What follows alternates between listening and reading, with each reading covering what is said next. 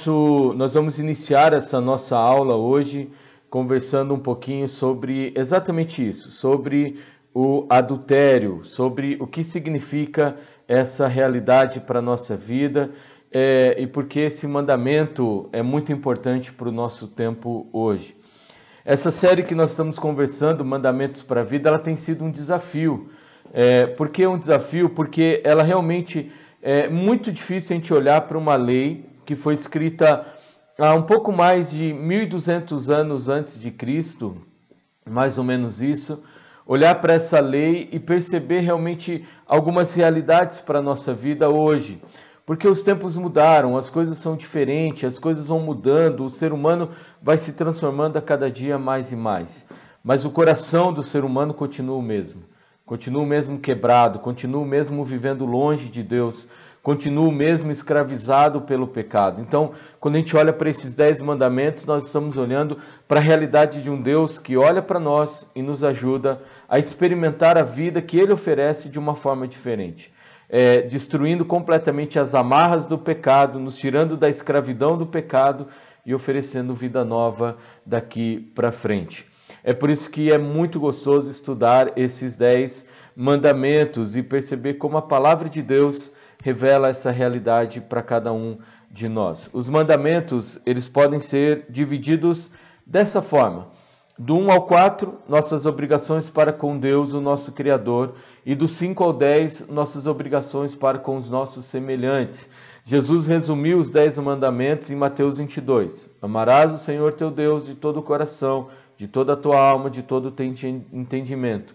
E o versículo 39, amarás o teu próximo como a ti mesmo. Essa é a realidade que Jesus nos ensina. Quando eu olho para os dez mandamentos, eu amo a Deus com tudo que eu tenho, eu amo o próximo com tudo que eu tenho. Perceba que é assim que ele nos convida a olhar para essa história, é assim que ele nos convida a olhar para a vida. Ame a Deus, ame o seu próximo. E você terá uma vida melhor aqui na história, experimentará a realidade de Deus em todos os momentos ah, para cada um de nós aqui. Ah, e como eu disse, então, o tema hoje é não adulterarás, lá em Êxodo capítulo 20, não adulterarás. Nós olhamos já para todos os mandamentos é, relacionados à realidade de Deus. Aí nós tivemos um que é o contraponto, que é entre Deus e nós, com o próximo, que é honre o teu pai e a tua mãe. Domingo passado nós conversamos sobre o assassinato e, e, a realidade de como precisamos do perdão. E hoje nós vamos conversar sobre o adultério. É, o, o que está por trás deste mandamento? O que este mandamento tem para revelar para cada um de nós? Sim, esse mandamento ele tem a realidade de que Deus oferece uma forma diferente de viver quando nós falamos em relação ao próximo, principalmente dentro do casamento. Mas esse mandamento tem muito mais do que apenas para quem é casado. Esse mandamento tem uma realidade muito maior do que apenas a questão de, do adultério entre é, um homem e uma mulher, muito mais do que dentro de um ambiente familiar. E é isso que a gente vai entender aqui. O que está por trás disso? Ah, quando nós falamos sobre esse mandamento, Segundo a Bíblia, o sexo é bom, ele foi criado por Deus para ser desfrutado entre o homem e uma mulher num contexto de aliança para o cultivo do amor. O, o, quando Deus criou o homem e a mulher, ele olhou para o homem e disse: multipliquem-se. É, é, foi o próprio Deus que criou essa realidade, dentro de um ambiente de é, união, de aliança. Então, quando nós falamos disso, Deus está dizendo: deixe o homem pai e mãe e vai ter com a sua mulher. Sim, ali a palavra ela está relacionada ao sexo. Então, nós temos dentro de um contexto é, de, é, de aliança para o cultivo do amor, ele, ele, existe e isso é muito bom e foi criado por Deus, ok? Ele foi criado por Deus. Mas, segundo a Bíblia, o sexo foi desvirtuado pelos seres humanos e passou a ser desfrutado de uma forma errada, longe de uma relação de aliança, mas sim, ele se tornou uma ferramenta de prazer pessoal. E é exatamente isso que está por trás deste mandamento. Essa busca pelo prazer, essa busca pelo prazer em todos os momentos. É, esse mandamento ele tem muito mais a nos ensinar do que apenas essa fidelidade do casamento. Este mandamento nos convida a olhar para os desejos do nosso coração e nos convida a ter uma postura diferente. Então este mandamento ele está, o que está por trás dele é justamente o que te dá prazer, o que, que traz prazer para você. Né? De que forma que você experimenta essa coisa boa que Deus ofereceu para nós, que é o sexo, por exemplo? De que forma que você experimenta a vida buscando prazer em todos os momentos? É, o que está por trás desse mandamento, o que Deus está querendo ensinar neste mandamento, é muito mais do que a fidelidade entre um homem e uma mulher é, dentro de um ambiente de casamento, mas sim o que você faz para conquistar o prazer, o que você faz para viver a realidade dessa vida, tendo prazer nela e experimentando os prazeres dessa vida, as alegrias que essa vida oferece para cada um de nós. Então, este mandamento tem a ver e ela vai é, lutar contra a busca desenfreada pelo prazer, a busca a qualquer custo para satisfazer os nossos desejos, os nossos anseios, as nossas necessidades que nós é, temos aqui. É, quando nós falamos de prazer, existem dois extremos. Existe o hedonismo, que é o prazer glorificado. Então, se dá prazer é bom. Se dá prazer, eu posso fazer qualquer coisa para conquistar. E existe o ascetismo, o prazer desprezado. Se dá prazer, então deve ser pecado. Então nós temos esses dois extremos, aqueles que fazem tudo para a busca pelo prazer e aqueles que têm medo de experimentar a vida e os prazeres dessa vida, porque acredita que se traz alegria, isso é pecado. Um exemplo disso é quando nós transformamos a maçã é, no fruto proibido no, no, na, na, era medieval porque é, ela, a relação entre a, aquilo, a queda do homem no pecado, nós colocamos a maçã nisso, e a religiosidade medieval disse: o sexo é isso. O homem caiu aí, então não faça isso, não busque isso, não encontre prazer nessas coisas. E isso é um grande equívoco. É, então não é nem hedonismo, nem ascetismo que a Bíblia prega para nós. A Bíblia não, prega, não prega o prazer glorificado, a Bíblia também não prega, não prega o prazer desprezado. O que a Bíblia prega é desfrutar da vida com Deus, os prazeres dessa vida de acordo com a realidade de Deus. E para você entender melhor isso, eu peguei um texto para nós conversarmos que ela não tem a ver exatamente sobre sexo e sobre relacionamento no casamento, mas que nos ajuda a entender melhor o que esse mandamento tem a nos ensinar. E o texto que eu quero ler com vocês é Provérbio capítulo 23. Eu não vou ler todo o capítulo, apenas alguns trechos dele que para a gente entender. Mas Provérbios capítulo 23 é um texto onde nos ensina a desfrutar da vida, a encontrar o prazer na vida, seja qual for ele, de uma forma correta de uma forma muito plena, de acordo com a realidade de Deus. Uh, eu quero começar lendo os cinco primeiros versículos aqui. Lembrando que se você está nos assistindo pelo Facebook, você pode colocar suas perguntas aqui, tá bom? Para a gente aprender um pouco mais. Se não, você pode mandar para mim essas perguntas e a gente tenta conversar um pouquinho juntos sobre elas, tá bom? Bom, Provérbios capítulo 23, de 1 a 5 diz assim. Quando você se assentar para uma refeição com alguma autoridade, observe com atenção quem está diante de você. Encoste a faca à sua própria garganta se estiver com grande apetite. Não deseje as iguarias que lhe oferecem, pois podem ser enganosas. Não esgote suas forças tentando ficar rico, tendo bom senso. As riquezas desaparecem assim que vocês a contemplam. Eles criam asas e voam como águias pelo céu. Por que esse texto quando nós estamos falando de adultério? Por que ler esse texto quando o mandamento diz não adulterarás? Como eu disse para vocês, o que está por trás desse texto, o que está por trás desse ensino, é justamente a realidade de busca pelo prazer a qualquer custo. E esse texto ele é contra isso. É, esse texto vem oferecer para nós a realidade de viver uma vida totalmente longe dessa busca pelo prazer a qualquer custo. E uma das coisas nesses cinco primeiros versículos que o texto nos apresenta é que eu preciso ter um bom senso. Ele faz um convite ao bom senso. O que significa isso? O versículo 4 diz: Não esgote suas forças tentando ficar rico, tenha bom senso. O que está acontecendo? Provérbios 23, é, ao que dá a entender, é, você está sentado à mesa, existe muitas iguarias, existem coisas para comer, é, os, os, poderosos, os ricos estão ali dizendo para você: coma isso, porque você vai fazer parte do nosso meio, faça aquilo, faça isso. Parece que é, ele, ele pode desfrutar de tudo, prazer a qualquer preço, prazer a qualquer custo até mesmo sexo ou qualquer outra realidade. Então, o que está diante do, do autor de Provérbios é uma mesa de banquete, ou seja, uma mesa de prazeres, uma mesa de necessidades, uma mesa de desejos que ele tem em seu coração. E aí ele diz: ah, Filho meu, quando você estiver diante disso, tenha bom senso. Quando você estiver diante dessa mesa, tenha bom senso. É interessante que ele fala até de você colocar, lógico, de uma forma figurada isso, mas colocar uma faca no pescoço para evitar comer demais. Ou seja, tome cuidado, tenha bom senso com o que você está fazendo. O que essa palavra bom senso significa é lucidez para com os limites, moderação.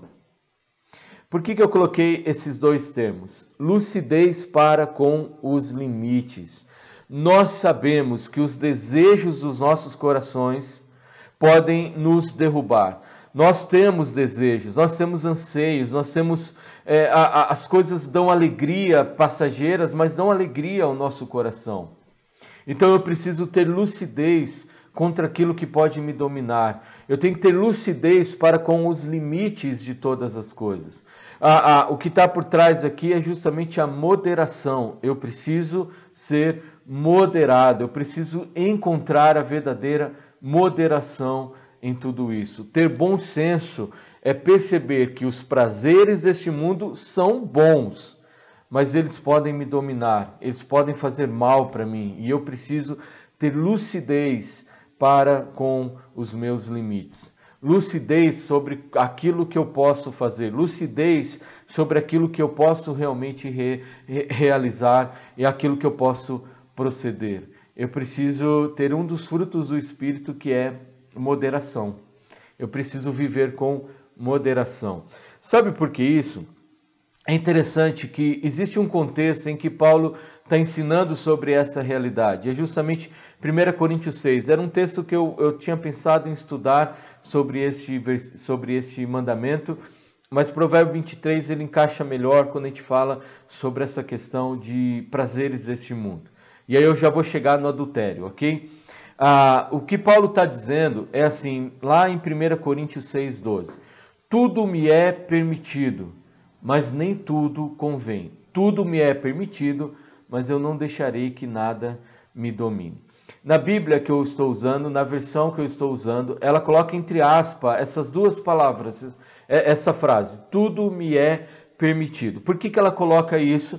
É porque havia no contexto é, grego, é, no período romano, ali na, na cultura grega, é, em que, desculpa, nada a ver com romanos, ok? Na cultura grega, deixa eu voltar um pouco antes, é, desculpa, é, havia essa realidade de que tudo é permitido, tudo pode acontecer, não importa ah, o que, você não precisa de limite, tudo é permitido. E as pessoas diziam: eu, tudo me é permitido, eu posso fazer o que eu quiser, a, a vida é minha, eu experimento a vida do jeito que eu quiser. Parece muito conosco hoje, mas essa, quando Paulo escreve, ele está falando sobre essa realidade é, romana, é, grega. Tudo me é permitido. Aí Paulo acrescenta: ok, tá bom, você está certo. Tudo é permitido mesmo. É, tudo é permitido. Mas aí, Paulo, mas preste atenção. Será que tudo convém? Eu, eu concordo com vocês, Paulo está dizendo. Tudo é permitido. Você pode fazer o que você quiser. Eclesiastes, ele vai dizer isso, o autor de Eclesiastes diz isso. Aproveite até onde o seu coração alcançar, mas é, será que convém? Será que vale a pena? Será que você vai permitir que isso te domine? Então, perceba o que ele está colocando aqui. Tá bom, tudo é permitido, mas tenha bom senso. Será que vale a pena? Será que isso não vai dominar você? Eu entendo que tudo é permitido, mas será que isso não é ruim? Quando nós voltamos agora para o mandamento, quando nós falamos do adultério, a nossa cultura diz: você tem direito de ser feliz e tudo é permitido. Mas será que convém? Será que vale a pena? Será que o sexo não está dominando a sua vida, por isso que você tem cometido adultério? Será que o sexo não tem dominado a sua vida, por isso você tem buscado a pornografia? Eu sei, é difícil, mas é o que realidade que a Bíblia ensina para nós. Será que essas coisas não têm dominado a nossa vida ao ponto de eu cometer um adultério, ao ponto de eu me afastar dessa realidade? Então Paulo está dizendo: tenha bom senso. Provérbios diz: tenha bom senso. A confissão de fé, quando ele fala sobre o adultério, ele diz assim: o sétimo mandamento exige a conservação da nossa própria castidade e do nosso próximo, no coração, nas palavras e no comportamento. O sétimo mandamento exige a conservação da nossa própria castidade e da, da, do nosso próximo no coração, nas palavras, no comportamento. Ou seja, controle sobre as coisas. Controle sobre tudo.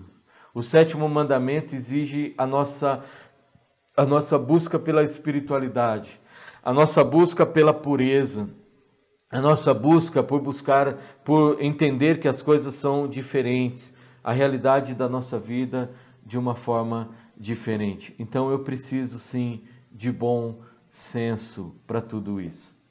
Para você entender melhor como isso está totalmente ligado ao adultério, ah, na cultura grega, segundo os escritos de Demóstenes, ele diz assim: Mantemos amantes para o nosso prazer, concubinas para as necessidades diárias do corpo, mas temos esposas para produzir filhos ilegítimos e de ter uma guardiã fidedigna dos nossos lares. Entenda, eu, tenho uma esposa para ficar em casa, uma esposa para me dar filhos, mas prazer eu busco em outros lugares.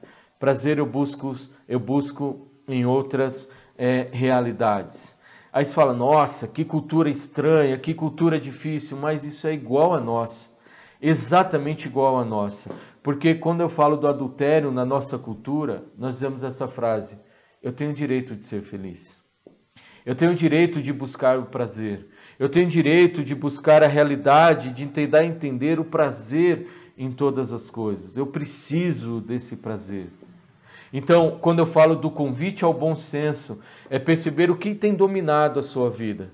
E quando se a busca pelo prazer a qualquer custo, a busca pelo prazer em todas as coisas, eu estou deixando que isso domine o meu coração. E eu estou esquecendo de uma realidade muito maior que Deus está nos ensinando. Em 1 Coríntios capítulo 6 diz assim: Os alimentos foram feitos para o estômago, e o estômago para os alimentos. Mas Deus vai destruir tanto, tanto o estômago quanto os alimentos.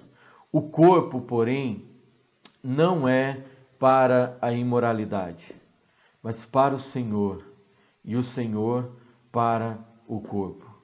Por seu poder, vocês não sabem que os, é, Deus ressuscitou o Senhor e também nos ressuscitará. Vocês não sabem que os seus corpos são membros de Cristo? Tomarei eu os membros de Cristo e unirei a uma prostituta? De modo nenhum. Paulo está dizendo: o nosso corpo é para glorificar o nome de Deus. O nosso corpo é para exaltar o nome de Deus. Como eu sou templo de Cristo, como eu sou habitação desse Deus, como eu posso deixar que o prazer, a busca pelo prazer, o adultério ou qualquer outra realidade entra na minha vida. Então, o que está por trás deste mandamento é exatamente essa busca pelo prazer, a busca por todas as coisas, em todos os momentos, em todos os sentidos, em tudo que eu acredito que é melhor. a busca pelo prazer, a realidade do prazer, tentar entender o que significa isso, é olhar para a realidade de Deus e perceber que o nosso corpo é para o Senhor. E eu exalto a Deus quando eu estou adorando a Deus com o meu corpo, com aquilo que ele fez, com a realidade dele para minha vida.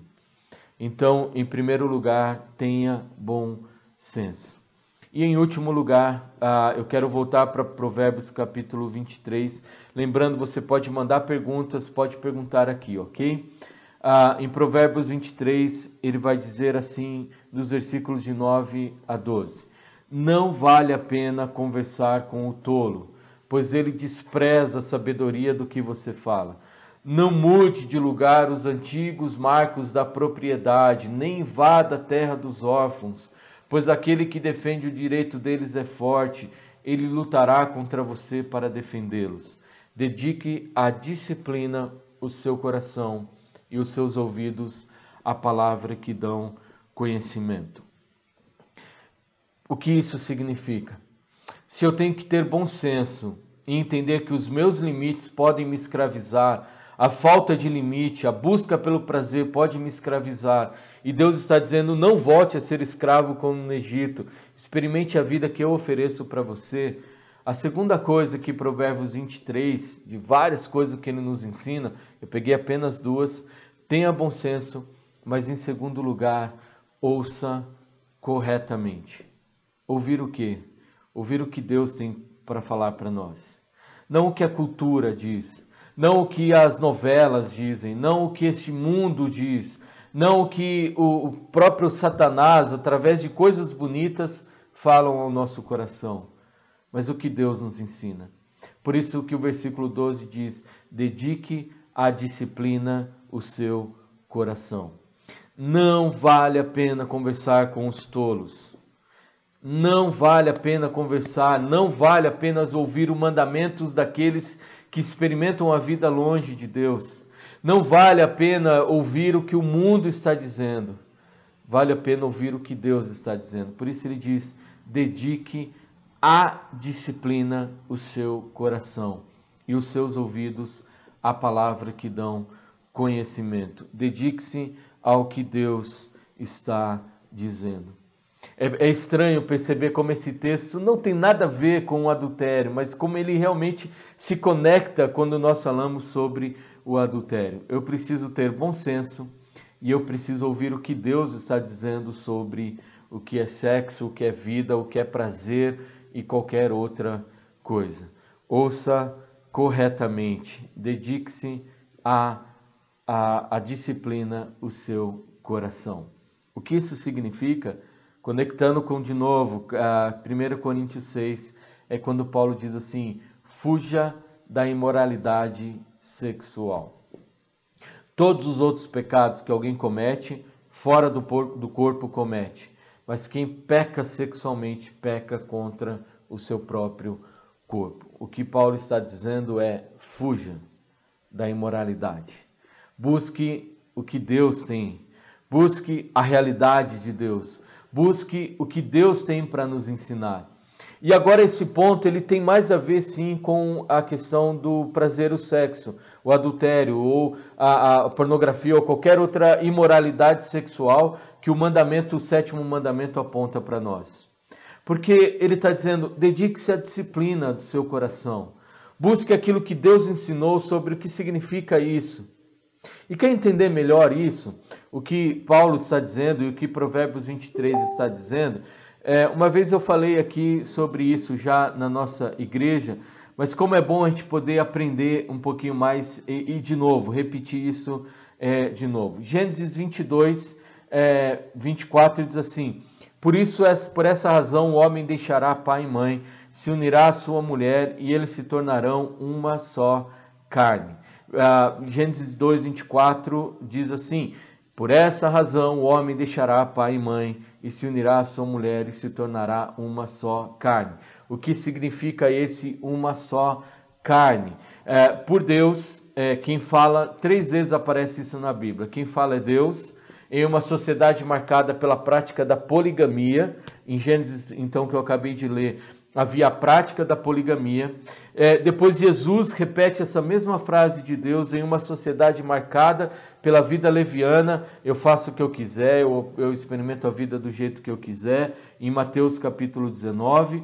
E Paulo também repete isso em uma sociedade marcada pela prática promíscua, o sexo a qualquer preço e a busca pelo prazer a qualquer preço. Lá em Efésios, desculpa, capítulo 5 três momentos na Bíblia que aparece esse termo uma só carne.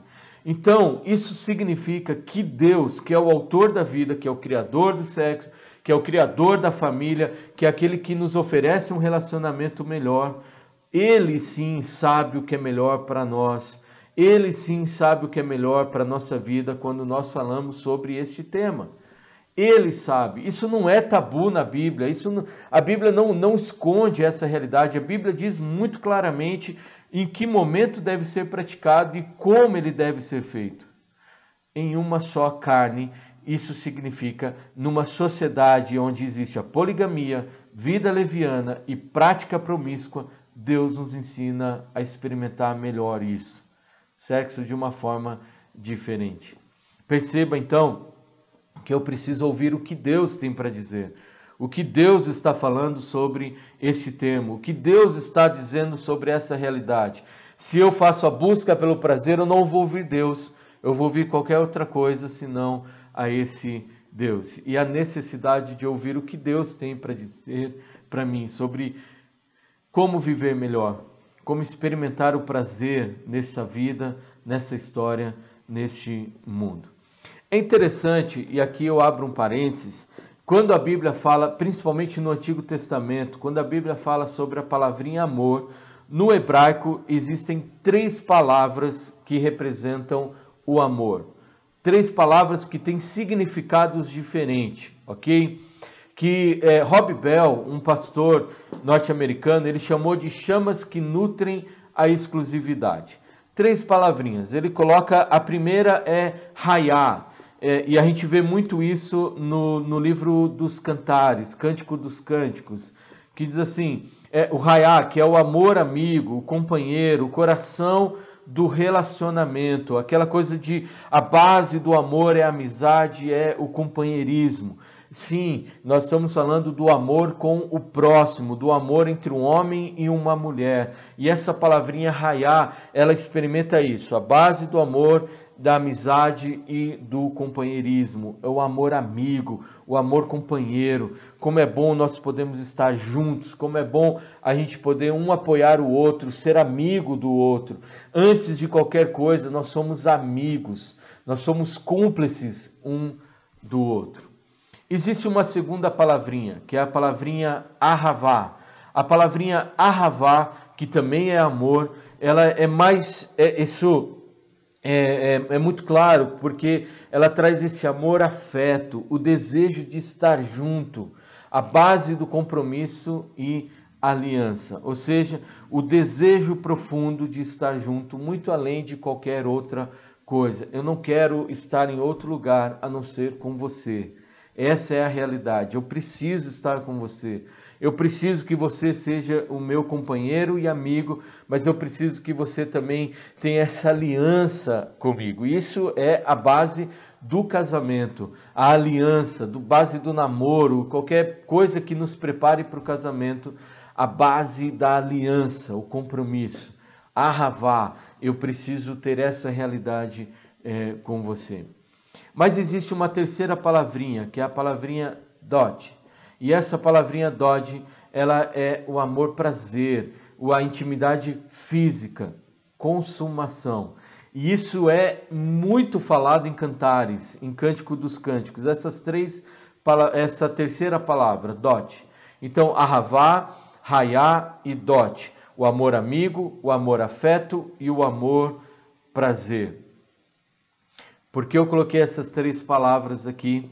Porque dentro de um relacionamento, dentro de uma realidade que Deus está nos oferecendo, essas três palavrinhas, elas nutrem, elas são três chamas que criam uma fogueira maior. E quando as três estão juntas, o amor amigo, o amor afeto e o amor prazer, então eu vou viver aquilo que Paulo diz em 1 Coríntios 7.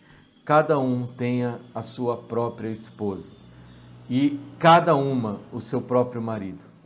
O marido conceda à esposa o que lhe é devido, semelhante à esposa ao seu marido.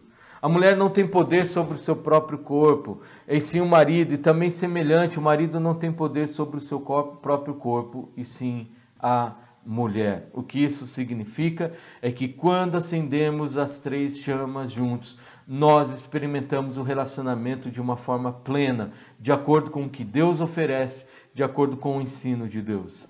O amor afeto, o amor amigo, o amor a prazer, os três juntos são as chamas que nutrem a exclusividade. Quando eu perco uma dessas chamas, então eu não tenho mais essa exclusividade. Eu não tenho mais essa realidade. Aí eu começo a achar que eu sou maior que a minha esposa, ou minha esposa começa a achar que é maior do que eu, e o homem e a mulher começa uma luta entre o homem e a mulher de tentar provar quem é melhor dentro do relacionamento. Quando a Bíblia diz: nem o homem nem a mulher tem poder sobre o seu próprio corpo, porque quando eles se tornam um, eles se tornam um, um, somente um, em Cristo Jesus. Perceba isso, essa realidade do que significa isso dentro do casamento. Por que, que eu tenho que ouvir o que Deus tem para me ensinar e não ouvir o que o mundo me ensina sobre prazer, mas sim quando eu olho para a realidade de Deus e o que Deus me ensina a cada dia mais e mais. Por isso é que Jesus ele vai dizer exatamente sobre essa realidade assim: vocês ouviram o que foi dito, não adulterarás, mas eu lhe digo, Qualquer que olhar para uma mulher com desejo já cometeu adultério com ele em seu coração. Porque o problema não está apenas no ato em si, mas no meu coração que busca o prazer a qualquer custo. E aí eu passo por cima da minha esposa, eu passo por cima dos meus filhos, eu passo por cima de qualquer outra coisa para ter prazer, para encontrar o prazer, seja ele qual for. Então eu tenho que viver isso de uma forma diferente para vocês casais ou para você que deseja casar, isso é um princípio muito claro de Deus para a nossa vida e que serve não só para casados, que serve não só para quem está noivo, mas para todos nós. O que significa buscar o prazer, seja você adolescente, jovem, adulto, seja qual for o que você tem feito para buscar prazer. A Bíblia não trata isso como tabu, ok? A Bíblia trata com seriedade. Existe o caminho correto e eu preciso ouvir o caminho correto. Eu não posso passar por cima de ninguém, nem mesmo de Deus, para encontrar a minha espiritualidade. Mas eu tenho que experimentar o que Deus faz para minha vida, ouvir a palavra de Deus para minha vida. Por isso que quando eu digo isso, eu estou colocando os princípios de Deus em todos os momentos, a realidade de Deus em todos os momentos da minha vida. Um exemplo disso é que existem é, dez outras formas de infidelidade: mentira, aliança contra o parceiro, ausência e frieza, perda do interesse sexual, desrespeito, egoísmo, injustiça rompimento de promessas, relacionamentos virtuais e pornografia. Dez outras formas de infidelidade, dez outras formas de eu cometer esse adultério, dez outras formas de eu olhar para esse mandamento e romper com ele o que Deus está falando, porque o que está por trás disso é exatamente a busca pelo prazer, a busca desenfreado pelo prazer. Ok? mas eu quero terminar com uma boa notícia. E a boa notícia é que se, o, se esse mandamento, o sétimo mandamento, aponta para as falhas do meu coração, eu preciso olhar para Cristo.